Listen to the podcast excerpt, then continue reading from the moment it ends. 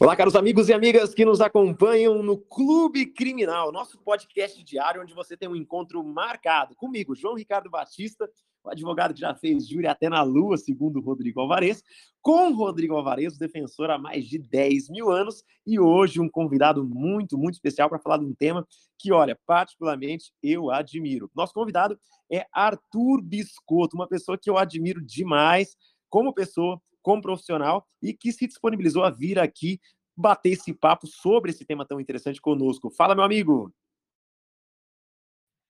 Opa, bom dia pessoal, como vocês estão? Primeiramente, João, é um prazer muito grande estar aqui com todos vocês, fiquei muito feliz com o convite. O senhor é um profissional que eu admiro muito pelo trabalho que realiza no Júlio e saiba que eu utilizo o senhor, não me canso de falar isso, eu sempre utilizo o seu trabalho digital como exemplo para os meus alunos. Isso era uma referência tanto no júri quanto no trabalho nas mídias digitais, no marketing jurídico. Muito obrigado pelo convite. Eu que agradeço, meu irmão. E olha que interessante, né? O tema que a gente vai falar hoje é marketing jurídico. E o, e o Arthur, ele é uma referência no marketing jurídico, é uma pessoa que trabalha com isso, também faz marketing jurídico. Eu quero, antes de mais nada, Arthur, é, que você se apresente para o pessoal, para quem não te conhece, para quem ainda não te conhece, que passe a te conhecer. Inclusive, fala os seus contatos nas redes sociais para que o pessoal passe a te acompanhar e fala, conta um pouquinho da sua história aí, onde você está, o que, que você está fazendo, é, como que você, você virou essa referência no marketing digital. Vamos lá, pessoal, prazer, meu nome é Arthur Scott, sou dono do perfil Direito com o Arthur, sou estagiário de Direito no nono período, comecei um trabalho digital no quinto período da faculdade, à época não tinha estágio, não tinha remuneração, não tinha nenhuma perspectiva dentro da advocacia, mas tinha o sonho de ser advogado. Comecei o trabalho nas redes sociais e com isso as portas começaram a se abrir. Comecei primeiramente fazendo um estágio na área tributária e posteriormente o Dr. Fabiano Lopes me convidou para vir trabalhar com ele e hoje trabalho junto com ele no escritório e também administro as redes sociais de grandes advogados, como Fabiano, Zanoni, Merria, e presto consultoria para muitos outros. Hoje, atualmente, tem um curso, já tem dois anos quase, um ano e meio, que eu tenho um curso sobre marketing jurídico, onde eu ajudo jovens advogados, estudantes de direito, a utilizarem as redes sociais como otimização de escala profissional. O que é isso? Antigamente, os advogados levavam 10, 15, 20 anos para consolidar um nome no mercado, e hoje você tem grandes referências, como o Dr. João Ricardo Batista, que conseguiu ter uma ascensão profissional muito grande utilizando as redes sociais num período muito mais curto de tempo.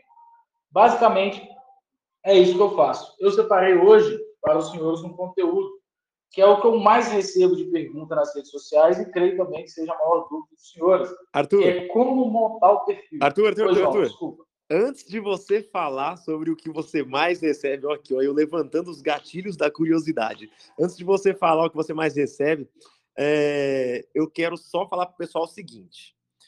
O sistema do Clube Criminal funciona assim. O nosso convidado, Arthur Biscotto, vai falar cerca de 30, 40 minutos aqui para a gente.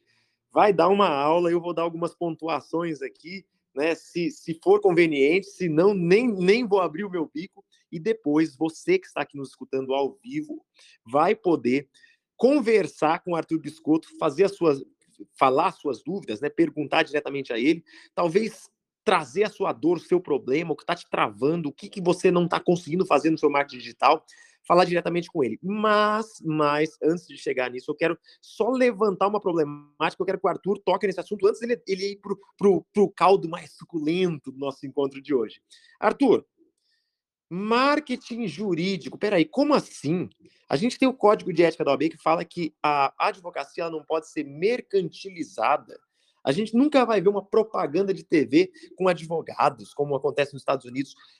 Primeira coisa, o, Arthur, fala para a gente como que funciona isso? Qual que é o ponto? Qual que é o limite? Até onde o advogado pode ir? Como que funciona esse negócio? Posso fazer marketing? Não posso? O que, que é o marketing? Conceitua isso para a gente e faz uma relação com o direito para que a gente saiba até onde eu posso ir, o que, que eu posso, eh, o que, que é, o que, que não é marketing, né? Até quando eu estou fazendo um marketing no, no, no, direito de forma lista, válida? Conta isso para a gente, por favor. Então vamos lá. Primeiro, João, é até bom que eu vou esclarecer uma coisa para os nossos. Se ouvintes. puder falar um pouquinho mais perto do microfone, Arthur. Ah, desculpa. Primeiro, melhorou? Melhorou um pouco? Não. Pessoal, então vamos lá. É, a primeira coisa que eu quero esclarecer para os senhores é que eu não faço, eu não vou ensinar ninguém a ser blogueiro jurídico, tá? Nada contra quem é e nada contra quem ensina. Mas o marketing jurídico que eu ensino e que eu aplico na minha vida e nas consultorias, é, na vida dos meus clientes, é um marketing jurídico voltado para o fortalecimento do nome da advocacia. Então, aqui, é, aspectos como a sua credibilidade, a segurança que você passa no seu perfil, ganham muito destaque. Então, tudo que eu vou falar é para a pessoa que quer ter um perfil voltado para a advocacia, para firmar parcerias e para, vez ou outra, conseguir um contato um cliente final.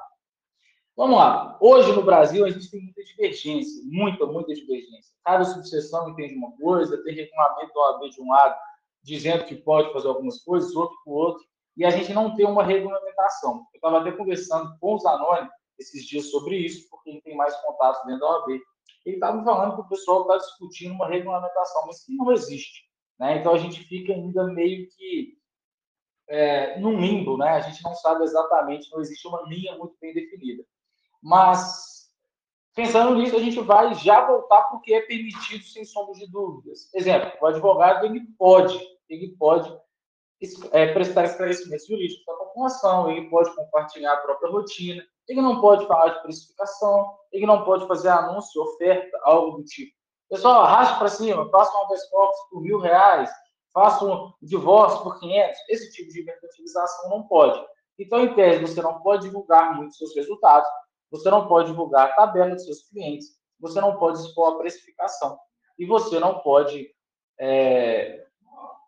Desculpa, pessoal, que a gente está aqui no escritório, passou, está passando cliente aqui e acabei perdendo raciocínio por ouvir alguém falando.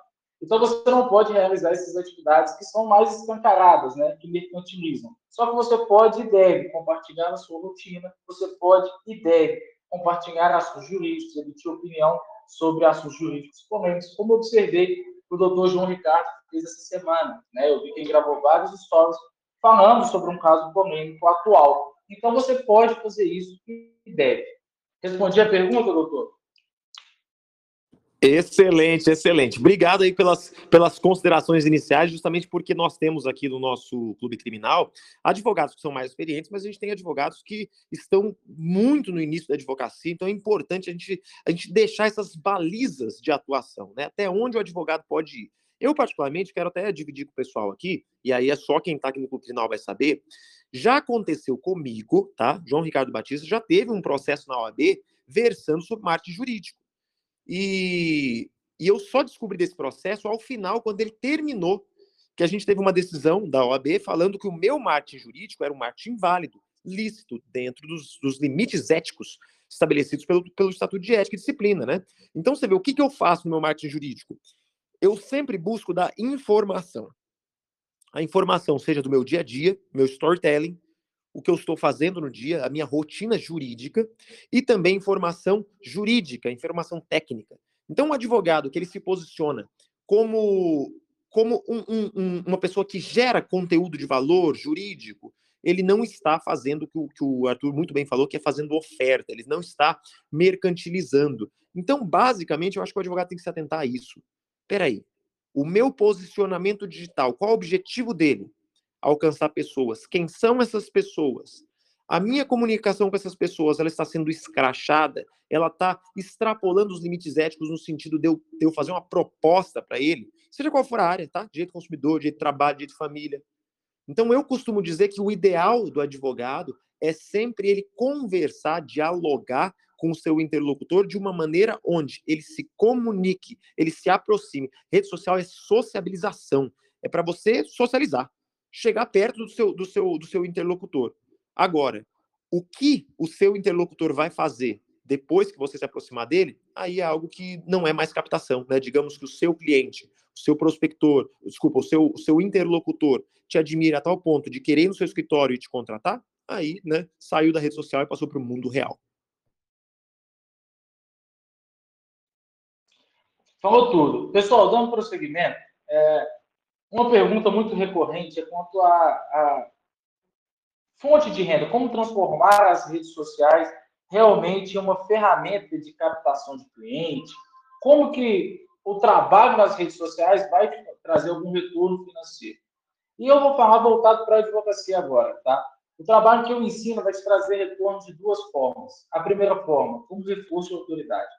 A geração dos meus pais, né, que tem aproximadamente entre 50 e 60 anos, ela trabalhava muito com indicação. Então, o pessoal indicava dentista, médico, mecânico, advogado. Hoje, a gente até tem indicação, só que a gente sempre utiliza o Instagram ou alguma rede social com reforço de autoridade. Exemplo, alguém te indica um nutricionista. Aí você fala, ah, tudo bem, me passa o Instagram dele. Você vai lá no Instagram, dá uma conferida no perfil do profissional, no que ele fala, para ver se é o que você espera.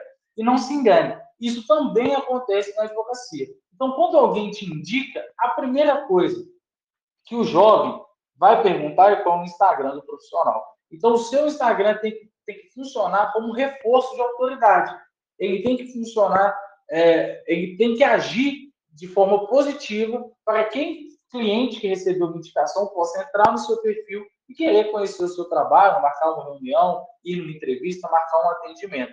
E a segunda forma, que é uma das mais poderosas que eu já vi, é a indicação, né? através da indicação. O doutor Fabiano chama de advocacia colaborativa.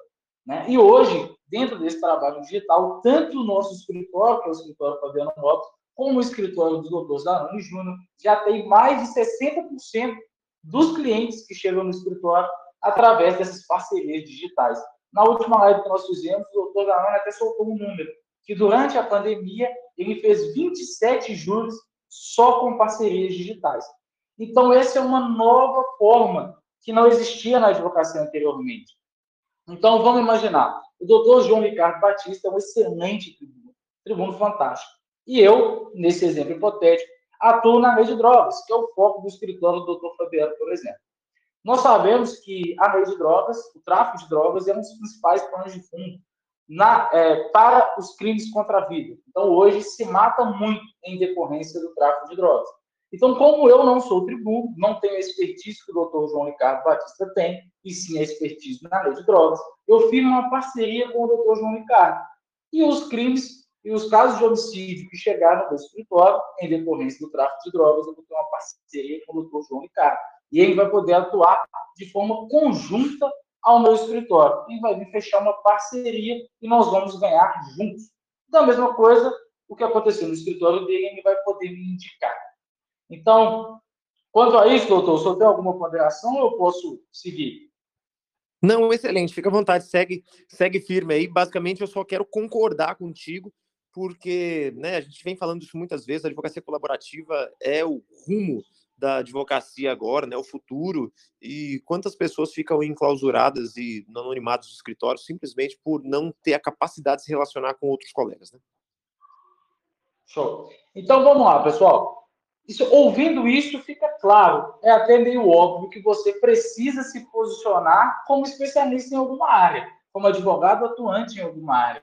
Porque se você é aquele MacGyver do direito, aquele advogado que faz trabalhista, consumidor civil, faz tudo. Você não vai ter um parceiro, porque todo advogado, para fazer uma parceria, tem que ser especialista em alguma área para conseguir fechar uma parceria com um especialista em outra área e, com isso, essa parceria gerar frutos.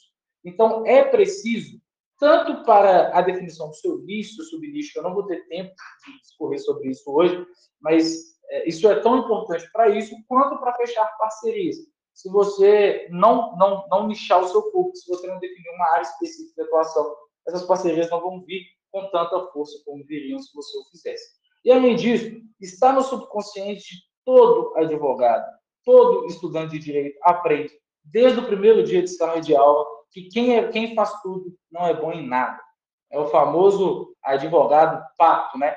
Faz tudo, mas não faz nada bem feito. Então, a gente escuta isso dos professores isso acaba que fica enraizado no nosso subconsciente. Então, quando nós nos deparamos com um advogado que se diz especialista em muita coisa, na nossa cabeça já vem que ele não é muito bom em nada. Então, você deve se especializar por esses dois motivos. Primeiro, trazer parcerias, fechar é, contratos em parceria com outros advogados. Segundo, fortalecer a sua identidade, o seu nome, junto com, os, com, com o mercado jurídico como um todo.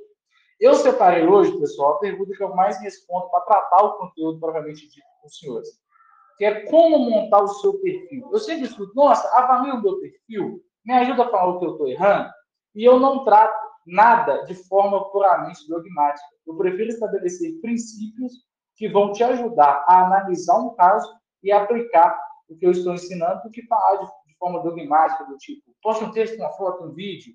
Eu não gosto desse tipo de definição. Eu gosto de trazer os princípios para poder aplicar na sua produção de conteúdo e, com isso, ter mais sucesso. Eu separo sete princípios que vão te ajudar a montar o seu perfil e nortear a sua produção de conteúdo. Vou lembrar que o marketing que eu faço não é um marketing voltado a ter milhões de seguidores.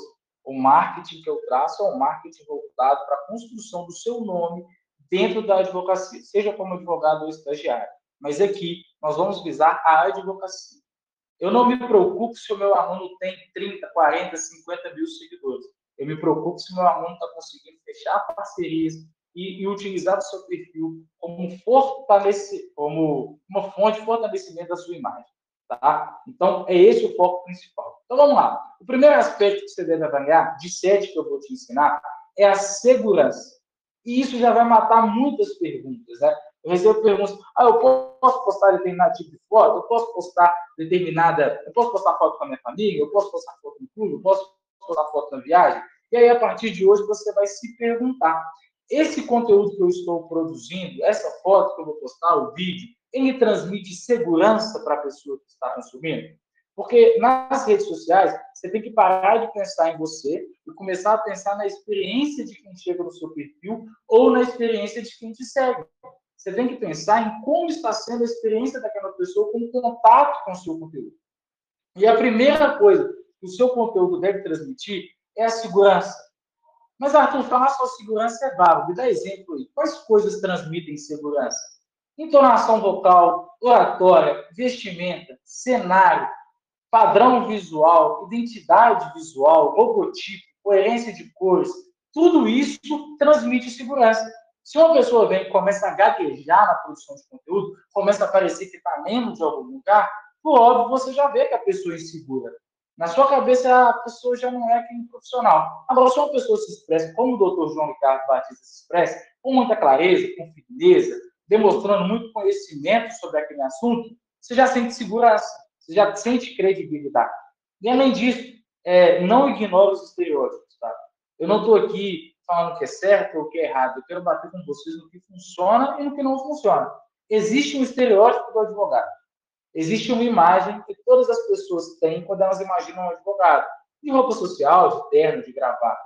Então, é muito importante que você corresponda com essa, é, com essa imagem que está no, no, no senso comum. Você precisa estar próximo dessa imagem para que as pessoas vejam em você um advogado ou uma advogada.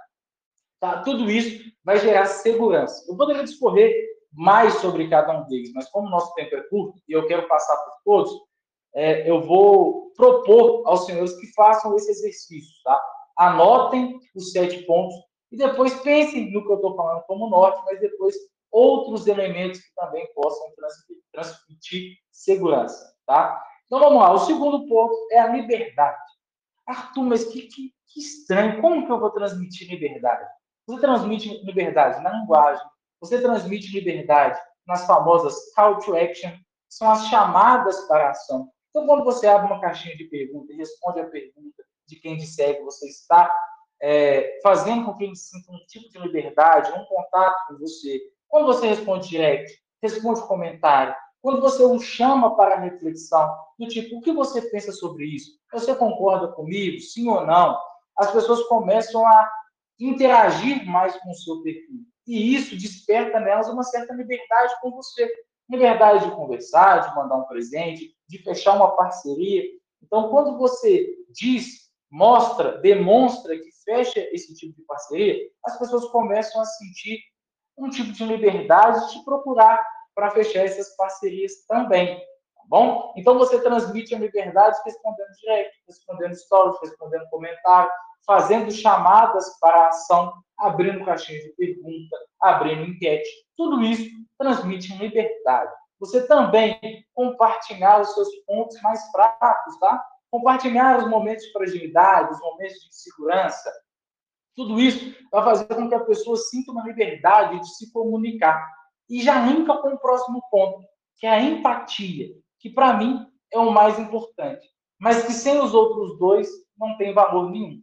Então, às vezes, o perfil ele transmite muita empatia, mas ele não consegue virar, ele não consegue viralizar, porque ele não transmite segurança e liberdade. E, e eu já vou explicar que esses pontos são um fluxo. A mente humana funciona nessa ordem. Você tem que sentir, para você sentir liberdade, você precisa sentir segurança. Para sentir empatia, você precisa sentir segurança e liberdade. É, são características da mente humana, tá? Então, por isso você vai seguir essa ordem. E essa parte da liberdade já encaixa muito com a empatia, que é compartilhar, fazer a pessoa sentir, ainda que pouco, a dor que você sente, a experiência que você sente em determinada situação. E nada é mais poderoso que a empatia, e eu me recordo como se fosse ontem, de uma live que eu fiz com o doutor João Ricardo, logo no início, deve ter mais de um ano isso, mas que nós tratamos sobre contar histórias. E eu na live disse que nada é tão próspero quanto a indústria do entretenimento, que é cinema, jogos, etc. Nada é tão próspero quanto a indústria do entretenimento, porque ela conta histórias. E o ser humano é viciado, é fascinado em ouvir boas histórias. Então, você precisa, neste ponto, claro que respeitando a segurança e a liberdade, contar histórias de forma a entreter o seu público. Contar histórias, vão fazer contar histórias vai fazer com que o seu público se sinta mais íntimo mais próximo, que o seu povo goste de você. Então, vou dar um exemplo.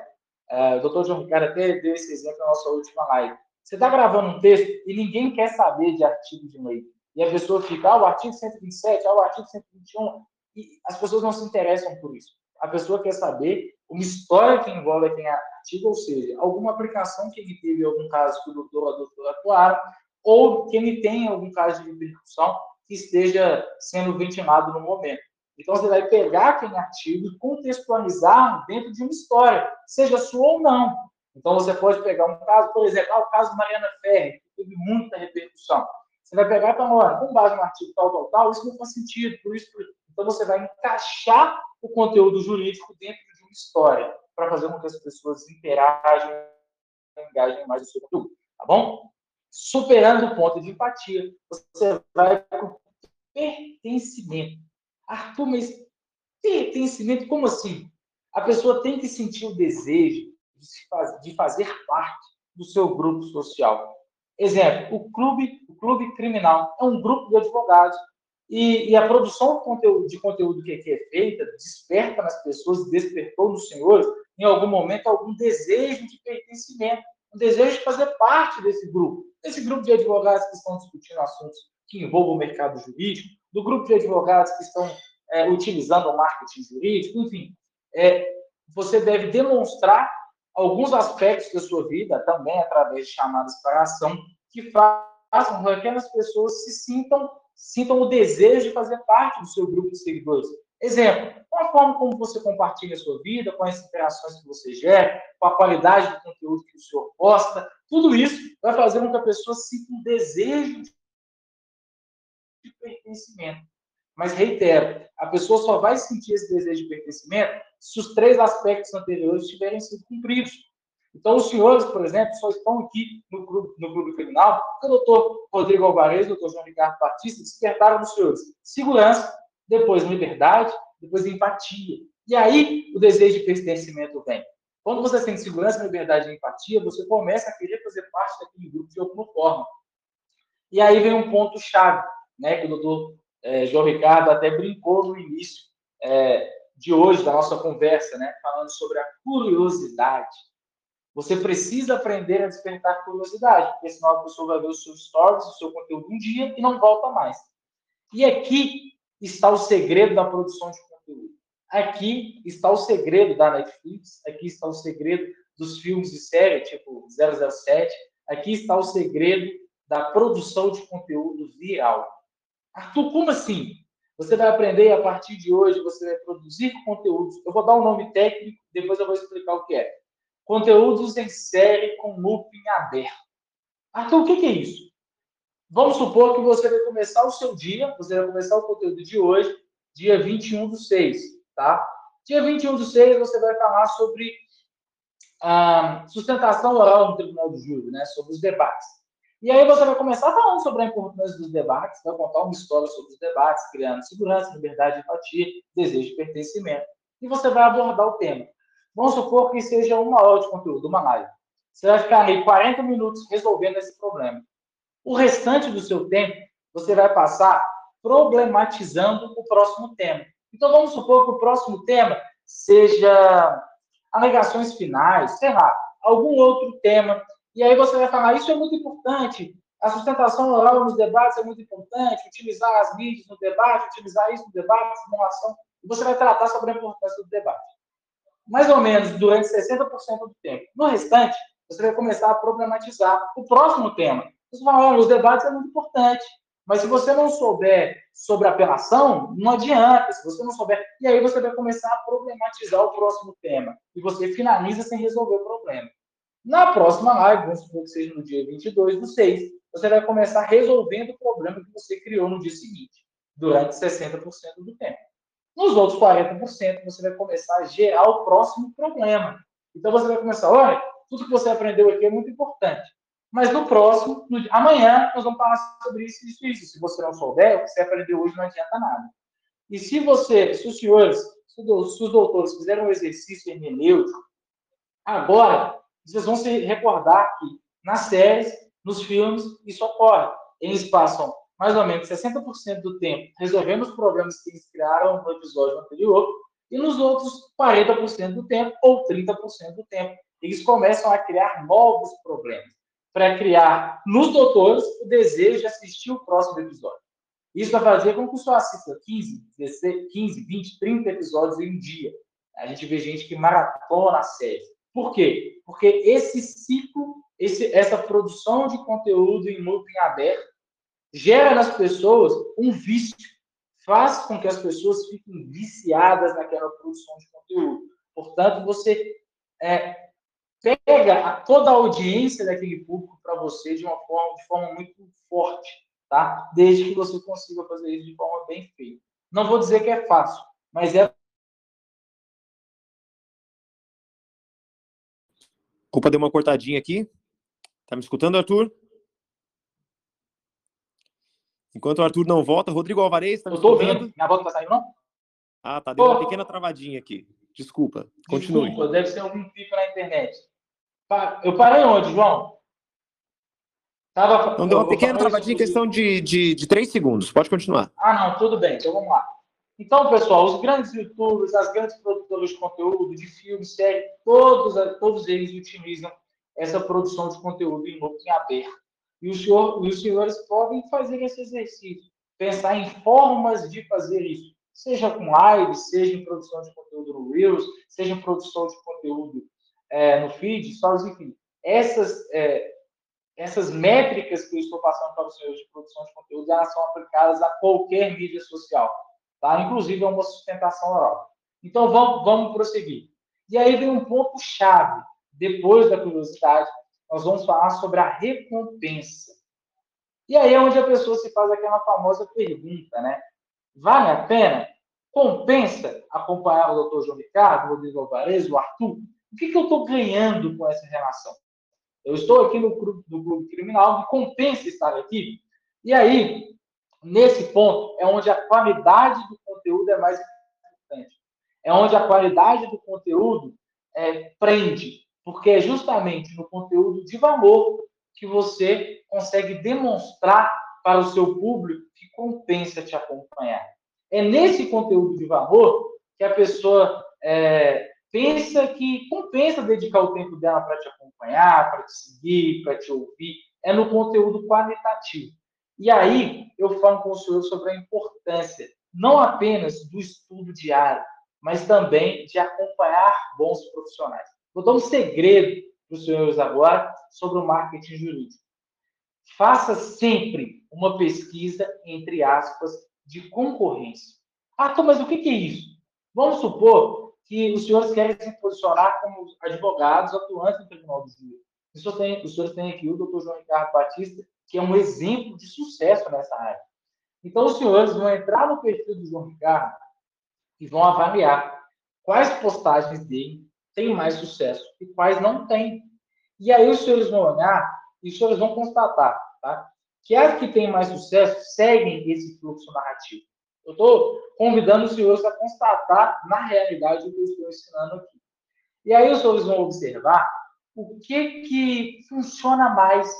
Exemplo, o vídeo do Dr. João Ricardo que mais viraliza é aquele vídeo onde ele traz algo da realidade, ou seja, um trecho do plenário, ou é um vídeo onde ele aborda aspectos que envolvem o plenário, mas é, como se fosse um professor, né, ensinando aquilo. O que, que viraliza mais? É quando ele conta uma história? É aquela sustentação oral técnica voltada para o embasamento jurídico? Ou é aquela sustentação oral aflor, é, fugiu a palavra, como que eu vou usar? Aquela sustentação oral é, não é empoderada, né? Mas firme. Eu sei, aquela mais roda. vivaz, né? Mais visceral. Isso, mais, exatamente. Mais, assim, exatamente. Aquela, uma entonação né? mais brusca, né? Isso, isso. Onde ele aborda aspectos sociais, onde ele trata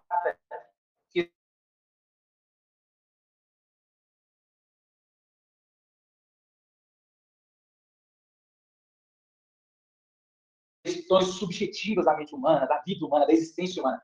Qual, qual produção de conteúdo gera mais engajamento? Ah, que horrível. Qual produção de conteúdo gera mais engajamento? Qual produção de conteúdo viraliza mais? Qual produção de conteúdo tem o menor alcance? Nesse tipo de pesquisa, os senhores vão constatar o que, que o seu público, o que, que o público que o senhor almeja ter, e não só o que o senhor tem, atribui mais valor. E com isso, o que, no que ele projeta a maior recompensa. Tá? Porque a recompensa é um aspecto subjetivo. O que compensa para uma pessoa não compensa para outra. E por isso é muito importante fazer a pesquisa nesse momento, para que os senhores saibam o que, que aquele público atribui valor. E com isso, o que aquele público acha que compensa ou não.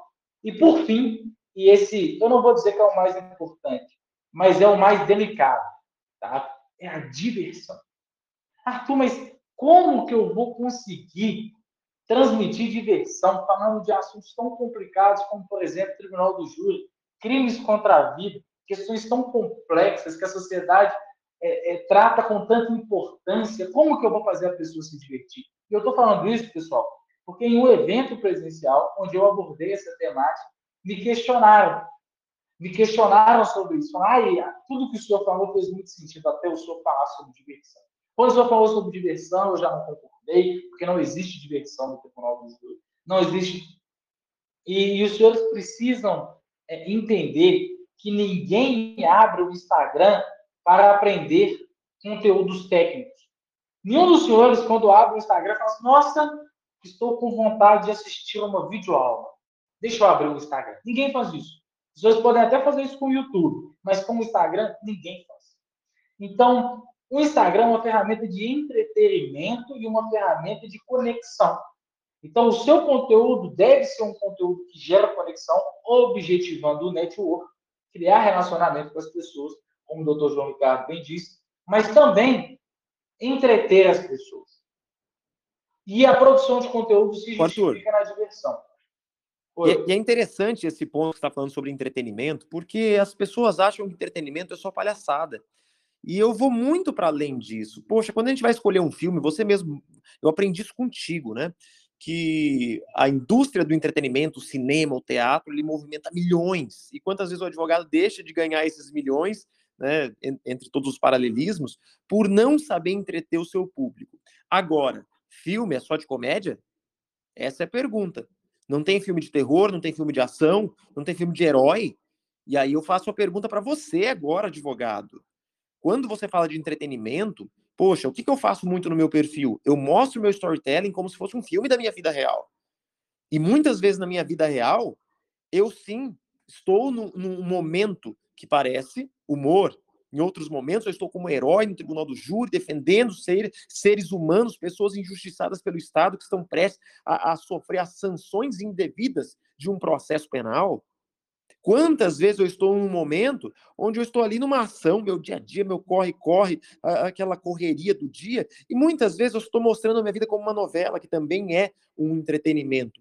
E tem vezes que eu também sou professor, o cara vai abrir no meu perfil e dentro do storytelling da minha vida, ele vai me ver lá, Rodrigo Alvarez, João Ricardo Batista, no Criminal na Prática, dando aulas ali no Instagram. Então, no final das contas, entretenimento não é só comédia. E eu vejo muitos advogados esquecendo que existem outras maneiras de entreter o público, a não ser uma visão, essa visão reducionista de alguns advogados de, de, de, de acreditar que que entretenimento seria só e somente só a, a parte cômica, né, a distração. Fala, João. Deixa eu dar uma completada também aqui. Ah, desculpa. Bom, bom dia para todo mundo. Bom dia, Arthur. Bom dia, João. Que bom é, te ver aqui, aqui Rodrigo. Aeroporto. Fala, meu amigo. bom dia, bom Tô voltando já. Tô voltando pro Brasil já. Tô aqui no aeroporto. Então, se começar a falar aqui, eu, eu paro e o Arthur continue. É, o Arthur falou de um ponto que eu achei assim fundamental lá no começo, que é a questão de você ser um especialista em algo, né? Se você falar sobre um assunto específico. E eu só queria tocar nesse ponto para falar o seguinte: as, as pessoas sempre perguntam isso, né? Ah, tá, mas eu vou falar sobre o quê? Eu posso falar sobre a matéria XYZ? Não importa, você tem que saber. Esse é o ponto. As pessoas, antes de divulgarem, criarem um perfil é, social e se colocarem como especialista, elas têm que estudar o assunto. Acho que isso é, é o mais importante ali. Porque especialidade dentro do direito, dentro do direito criminal, inclusive, você vai ter milhares, né? Você vai ter muitas especialidades. Então você pode sim, só que você tem que estudar. É, e às vezes eu vejo o pessoal querendo produzir conteúdo sem estar primeiro é, focado em estudar aquilo, né? E aí não adianta, porque você vai acabar atraindo até o público errado ali. Vai lá, Arthur. E esse ponto, Rodrigo, conversa muito bem, não apenas com, com com essa questão de direção e tudo mais, mas principalmente com a questão da segurança, né? Que é o primeiro tópico o mais importante. Se a pessoa não dominar o conteúdo que ela está se propondo a, a, a difundir nas redes sociais, ela não vai conseguir transmitir segurança. Por isso, estudar é tão importante. Por isso, dominar o que você se propõe a fazer é tão importante. Eu vou pincelar uma coisa que eu não vou ter tanto tempo para discorrer, mas eu vou pincelar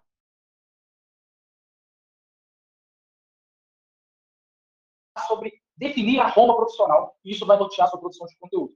Arthur, como assim? Eu vou pegar o Dr. João Ricardo como exemplo, tá? Vamos supor que a Roma profissional dele seja se tornar o maior tribuno do país, se ele não já é. Né? Então, o maior tribuno do país é a Roma dele. E aí, Arthur, quais conteúdos ele pode produzir? Ele pode produzir só sobre o Tribunal do Júri? Ele vai falar só sobre isso? Não. Ele vai produzir todos os conteúdos, ele vai compartilhar todo o conteúdo, que ajude os seus seguidores, o seu, ao seu público, a sua audiência a chegar no seu objetivo profissional. Exemplo: marketing jurídico, oratória, é, estudo do processo, é, todas as habilidades que são necessárias para que o profissional consiga atingir aquele objetivo profissional. Então, definir o seu nicho, definir a sua área de atuação, ela engloba conhecer o processo, o caminho para se atingir determinado destino, ter o conhecimento técnico, que é o que o Rodrigo Alvarez disse, que é estudar, aprender com os outros profissionais. Hoje nós temos, é, muita gente está falando disso como se fosse ruim, mas para mim é um avanço absurdo. Tá? As pessoas têm hoje vários cursos com vários profissionais em valores muito acessíveis. Então hoje você consegue comprar a Deep Web Criminal, por exemplo, e assistir o Dr. Fabiano e o Dr. João Ricardo explanando sobre a experiência profissional deles. E isso não era possível pouco tempo atrás. Então, hoje, com os cursos online, você consegue estar mais próximo daquele profissional, adquirir aquele conhecimento técnico que antes você levaria décadas para conseguir absorver na, na carreira normal do advogado, né? E eu vou voltar agora ao tema falando sobre diversão. E o doutor João Ricardo muito bem disse. Um filme, assistir a um filme de terror é divertido. É divertido. As pessoas se programam para assistir um filme de terror, porque está dentro do entretenimento. Então, aqui o importante é saber contar a sua história de forma interessante. Então, você já, já fez a pesquisa, já viu o que, que funciona mais. E agora, você vai, e é um ponto que eu até comentei na live que eu fiz com, com o doutor João essa semana, que é sobre a energia. Energia, para mim, é algo fundamental, é a alma da produção de conteúdo. Porque eu sempre cito é, esse trecho bíblico, né? Porque Deus diz: Eis que não é nem quente nem frio, por isso vomitar-te-ei. Então, até Deus vai vomitar, vai retirar do seu corpo quem é morno. Imagine só os seus seguidores nas redes sociais. As pessoas não têm paciência para assistir gente morna. Então, os senhores terão que modular a produção de conteúdo com mais energia. Tá? Ou os senhores terão que ser frios. E aí, os, seus, senhores vão ser puramente técnicos. E também funciona, mas não é o que funciona mais. Mas ser puramente técnico, ser mais técnico, mais objetivo, também funciona. Tá? Mas o que mais funciona é ter energia, é ser quente, é ter paixão. E aí também entra novamente, hum, esse ponto se torna muito importante na hora de definir o seu nicho de atuação. Porque eu me recordo que o doutor Rodrigo Alvarez está aqui, não vai me deixar mentir. E ele que me atentou a isso durante a Deep Web. Nós estávamos na gravação presencial do curso Deep Web e o doutor João Ricardo, quando ele ia falar sobre o Júlio, ele mudava o jeito de olhar, a entonação, a expressão corporal, tudo mudava, porque ele transpirava paixão por aquilo. E o, doutor, o Rodrigo Alvarez, o doutor Rodrigo Alvarez me, cutucou na hora e falou, olha lá como é que o João muda. E é essa mudança, é essa paixão que encanta. E é essa paixão que os senhores terão que buscar na produção de conteúdo. Porque isso viraliza demonstrar toda essa paixão, todo esse sentimento pela área que os senhores decidiram atuar, viraliza. Isso emociona. É isso que as pessoas querem ver. Arthur, Pessoal, que mensagem. É... Que Sou mensagem. Que bom. Feliz, que feliz. mensagem. Fico muito feliz. E é exatamente isso, né? Se o advogado ele consegue entender e, e internalizar isso para dentro de si, com certeza, o posicionamento, não só digital, o posicionamento do advogado frente à sociedade muda Sim. completamente. E é nesse sentimento que eu gostaria de abrir agora o Papo de Café, o nosso café criminal, para que você, advogado que está aí acompanhando ao vivo, possa interagir com o Arthur agora nesse momento, interagir comigo, com o Rodrigo, fazer suas perguntas para o Arthur, no que eu puder complementar, eu e o Rodrigo também, nós assim falaremos. Então, aqui, ó, já temos a Nayara Azevedo levantando a mão. Você que está ouvindo no Spotify, pegando o replay, todos os dias ao meio-dia, nós, nós temos nosso podcast Clube Criminal então, vai lá no meu perfil, João Ricardo Batista, tem um link, você clica no link e, e você vai poder participar aqui conosco ao vivo, ao meio-dia, horário de Brasília, e poder falar ao vivo como os nossos participantes aqui. Deixa eu abrir para o doutor Fabiano Almada. A palavra está contigo, doutor Fabiano. Pode fazer a sua interação, a sua pergunta, a sua complementação. É, boa tarde, doutor João Ricardo, ao nosso ilustríssimo palestrante aí, por, e agradecer por trazer um, um, um conteúdo tão importante para os nossos dias, né? É, e, e, a boa tarde também a todos os nossos amigos que nos escutam. A minha dúvida é o seguinte: é, uma vez definida aí é, a nossa área de atuação, no nosso caso, no meu caso, advogado criminalista, a gente atua, por exemplo, em, em, em, das poucas vertentes que a gente sabe, né? É, é, diligência em delegacia, é, audiência de custódia, audiências criminais.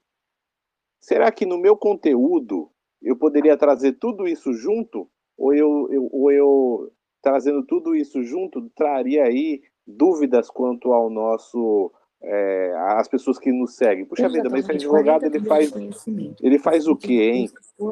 Será que isso aí é, traria dúvida para eles?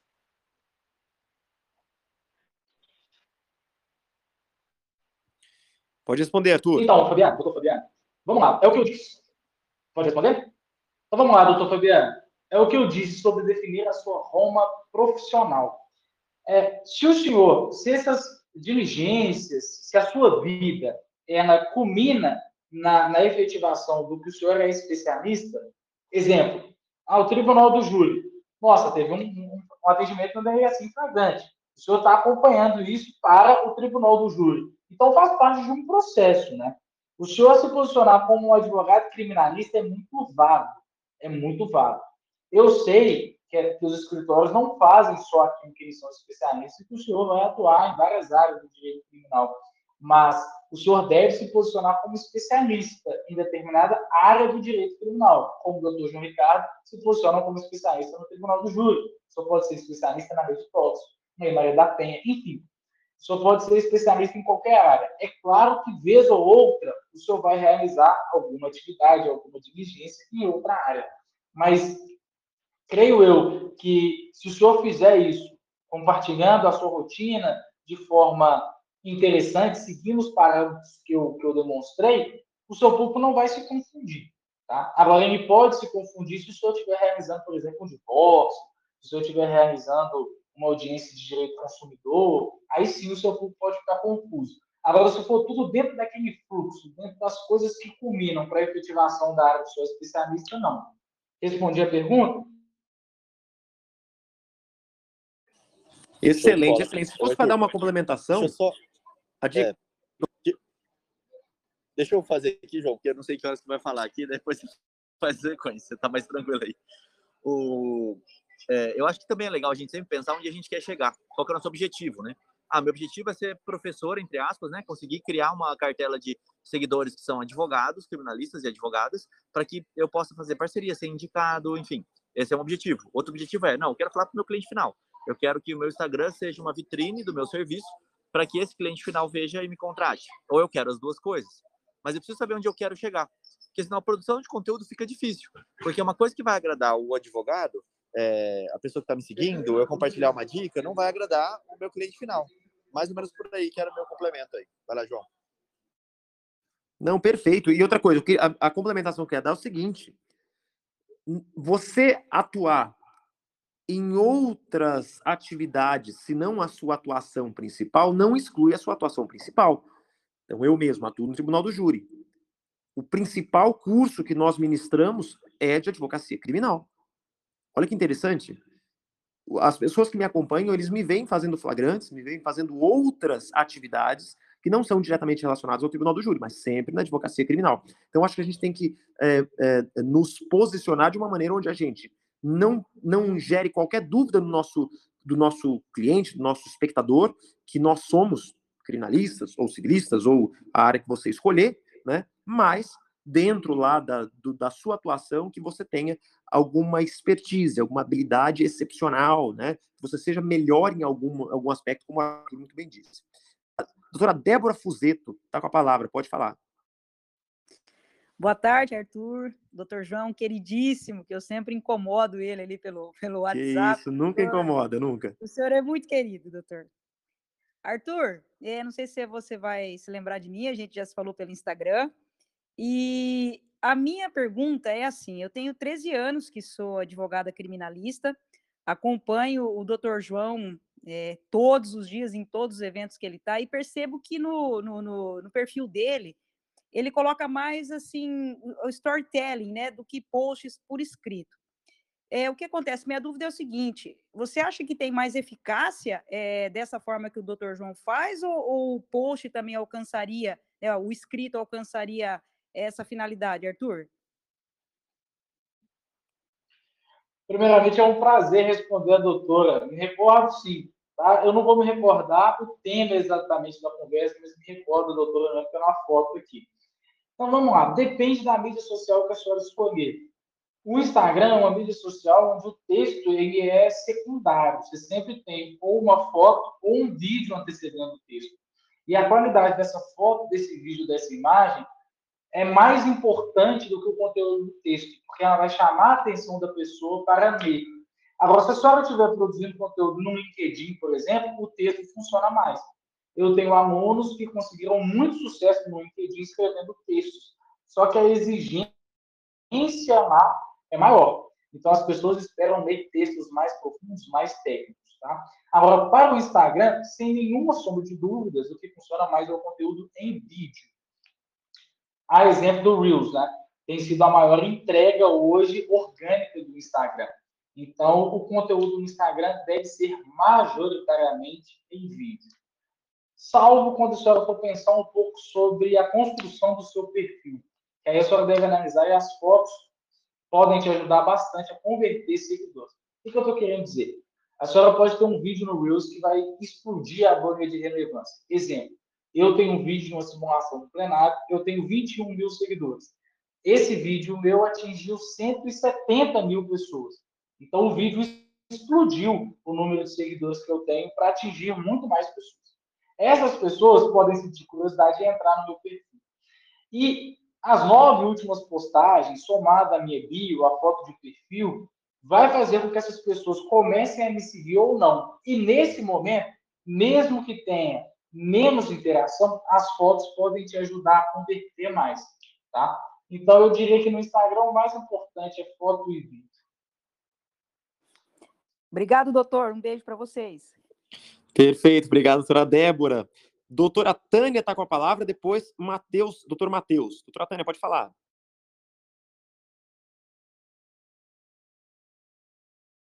Doutora Tânia, não estamos te ouvindo. Qualquer coisa, saia da sala e entre novamente, tá? Enquanto isso, doutor Matheus Ferrari. Oi. Ah, ouvimos, doutora Tânia, pois não. Boa tarde a todos, amigos. Doutor João Ricardo, que eu acompanho também através da, do Instagram. A minha pergunta é: eu já tenho bastante tempo de advocacia e a minha cidade é uma cidade interior e eu atuo também no tráfico, né, como advogada para crimes relacionados ao tráfico de drogas, e muitas das vezes culminam na situação de um homicídio, em decorrência de brigas e guerras de traficantes, de traficantes. E aí eu gostaria de saber como que eu consigo colocar isso na, nas minhas redes sociais sem impactar, sem chocar quem está, quem está recebendo essas informações. Como é que eu vou conseguir definir o meu nicho, tendo em vista essa atuação é, em decorrência de homicídio é, por tráfico de drogas, facções criminosas. Então vamos lá, doutora. A senhora já perguntou, desculpa. Já, já, sim, finalizei, doutor. Então vamos lá, doutor. O seu público, majoritariamente, vai ser formado por outros advogados ou estudantes pessoas que se interessam pela sua área de atuação. Essas pessoas não vão se chocar, tá? Elas não vão se chocar com, a de, com, com o conteúdo, com as mortes ou nada disso, tá? Elas não vão ficar chocadas porque elas são pessoas que se interessam por isso. Via de regra, o seu cliente não se interessa por direito, tá? Ele vai te seguir um tempo para decidir se vai ou não te contratar, mas ele não vai ficar te acompanhando por muito tempo. Então, as pessoas que vão te acompanhar, que vão te seguir, são outros advogados, estudantes que querem conhecer a sua realidade e que provavelmente querem atuar naquela área. Então, a senhora pode tranquilamente é, compartilhar a sua rotina e isso não vai te trazer nenhum prejuízo, tá? Eu não tenho nenhum caso dos meus alunos, de nenhum deles tendo prejuízo ao compartilhar conteúdos densos, até chocantes. Muito pelo contrário, essas coisas costumam gerar muito engajamento. Arthur, deixa eu dar meus 20 centavos aqui com relação a isso, porque esse é um tema relacionado... tráfego orgânico, né? Os conteúdos mais chocantes, mais impactantes são aqueles que mais Perfeito. Arthur, deixa eu dar meus 20 centavos de contribuição aqui, porque é uma, essa é uma situação que a doutora trouxe que ela acontece muito na, na minha rotina diária, né? Poxa, eu atuo no tribunal do júri e a gente está falando de crimes dolosos contra a vida, claro. Os fatos discutidos sempre são muito, muito graves e sempre com uma motivação muito, muito, digamos assim, ogerizante para a maioria das pessoas que compõem a nossa sociedade atual. Então, o que, que eu sugiro à doutora fazer? Primeiro, ataque o senso de justiça da situação em si, do fato discutido. Não o fato em si. Até porque, se você ficar trazendo o fato para a sua rede social, para o seu marketing, você acaba prejudicando o seu processo, porque ou você vai, de alguma maneira, adiantar o assunto, né, a sua, a sua sustentação no tribunal do júri, para quem estiver assistindo, inclusive a, a, o seu adversário, né, a parte ex-adversa, o promotor, ou você, de alguma maneira, vai expor o seu cliente. Então, eu, particularmente, acho interessante trazer senso de justiça. Por exemplo, quem me acompanhou recentemente nos últimos dias viu que eu peguei o caso em voga, né, o caso em maior destaque aqui nos últimos dias, né, que tem sido amplamente veiculado na mídia, e a maioria das pessoas não acredita que ele mereça defesa, poxa, eu comecei a discutir. Será que merece? Será que não merece? Comecei a discutir possíveis qualificadoras, se elas eram justas, válidas, injustas, se o processo vai acontecer é, de uma maneira acusatória, se ele vai acusar, como que vai ser esse, esse caso. Então, no final das contas, a gente começa a, a conversar com o nosso público, perguntando para ele: tal situação é justa ou não é justa? Esse nosso processo, como é o ideal dele acontecer. Então, não precisa trazer o motivo do fato, não precisa trazer o que de fato aconteceu. O processo não deve vir para a rede social, no meu entendimento, tá? Então, uh, seria a forma com que eu faço, tem dado muito certo, e o público responde muito bem a isso, justamente porque você passa a ganhar autoridade, você passa a ser reconhecida e conhecida como uma pessoa que atua no tribunal do júri, atua na lei de drogas, né? Então, eu acho que seria a intenção essa, se mostrar sempre como uma pessoa atuante, competente, combativa, que tem resultados eficientes, efetivos, né? E, o, o doutor, só para esclarecer, essas informações que a senhora não pode divulgar, fere o código de ética, tá? A senhora não pode expor o seu cliente, nem nada do tipo. Então, eu não estou vendo essa temática, mas concordo 100% com o que o doutor João Ricardo disse. Perfeito. Doutor Matheus, com a palavra, pode falar. Bom dia, estão me ouvindo, João? Estamos te ouvindo, doutor. Tudo bem, João? Bom dia, Arthur também, Rodrigo. É, eu sou advogado aqui em Dourados, Mato Grosso do Sul. Prazer estar conversando aqui com vocês. Bom, é, talvez o que eu vou falar aqui seja apenas uma contribuição aí para o que o Arthur já, já bem explicou, mas o que eu vejo assim, para a gente produzir conteúdo que seja interessante, a gente tem que estar tá introduzido também em uma comunidade que converse sobre coisas interessantes, né? Além da nossa própria experiência pessoal no trabalho como advogado, a gente também aprende coisas interessantes inseridas na comunidade. E eu vejo assim, a, o clube criminal, que por exemplo, que vocês começaram com essa excelente ideia, é todo dia é vocês produzindo questões interessantes, jurídicas, é, sociais e trazendo isso para debate aqui da, da comunidade. Perfeito. Tá aqui fora. E isso também, é, acho que o advogado tem que estar tá incluído nesse meio. Ele, ele vai aprender coisas interessantes na, na leitura diária dele, no, no aprendizado diário dele, mas é, é importante também essa inserção, é, tanto através da, daqui das mídias sociais, quanto quando acabar essa pandemia, se Deus quiser, também se reunindo pessoalmente com a galera e, e isso é importante, né? A gente ter um tempinho, gastar um tempinho estando inserido nessas discussões de conteúdo interessante para a gente também poder refletir isso nas nossas redes sociais e conseguir fazer coisas que sejam interessantes para a sociedade também.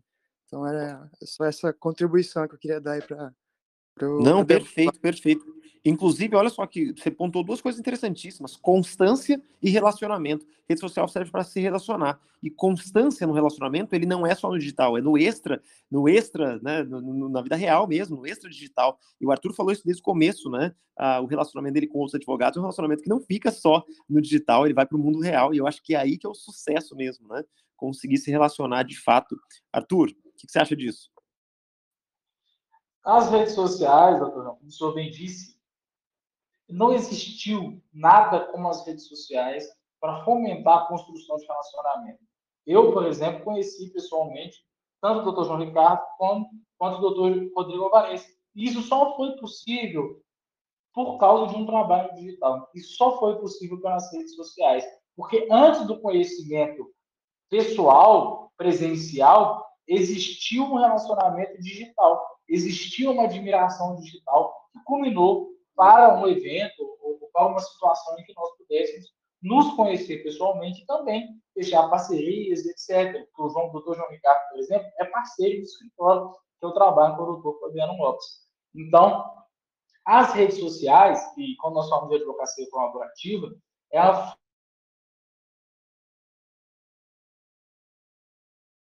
fomenta de forma muito poderosa o networking, a capacidade de se relacionar, de construir relacionamento com grandes advogados ou com advogados da sua região, e disso decorre grandes parcerias de sucesso. Eu concordo mil por cento com o que o doutor disse. É, é esse mesmo caminho. Perfeito. Com esse pensamento, eu gostaria que o Arthur, a gente chegou aqui a uma hora de podcast, que o Arthur deixasse sua mensagem final para o pessoal aqui. E relembrando, né, ao final, é, que o Arthur ele está no Instagram. Eu quero que você deixe o seu seu arroba aqui para o pessoal te acompanhar também. Sei que tem um lance aí de uma de, de algumas aulas grátis aí. Fala para o pessoal como como achar isso rapidamente e dê a sua mensagem final também, meu amigo Arthur. E desde já agradeço pela sua disponibilidade de vir aqui conversar conosco em mais esse podcast. Pessoal, primeiramente, muito obrigado, doutor João Ricardo, doutor Rodrigo Alvarez, pelo convite. Nunca se esqueçam que eu admiro muito os dois, são advogados para mim de referência. Tá? Obrigado a todos os ouvintes e muito feliz de estar aqui hoje com os senhores. Espero ter transmitido um conteúdo de valor, que os senhores consigam aplicar a vida de vocês e com isso ter muito resultado. Tá? Eu já tirei do ar essas aulas, mas para todo mundo que está aqui nesse podcast, basta me mandar um direct do Direito com o Arthur, que eu vou te mandar um link de quatro aulas online gratuitas que eu disponibilizei na semana passada e os senhores poderão ter acesso, tá? Só me mandar o direct lá que eu vou mandar o link ainda hoje. Repete o pessoal aí, se puder, deixa lá no chat, né? Direito com o Arthur, com TH, né, Arthur? Isso, direito com o Arthur, direito com o Arthur. Tá? Esse é o arroba do Instagram, me manda um direct lá que eu já vou encaminhar a aula para os senhores, o link. Eu já tirei do ar na semana passada. Tá? Quero reiterar com os senhores a importância das redes sociais. Os grandes advogados estão indo nessa vertente e os senhores não podem ignorar o poder das redes sociais para a otimização da carreira, para fechar parcerias, contratos etc. Então, se os senhores não estão posicionados nas redes sociais,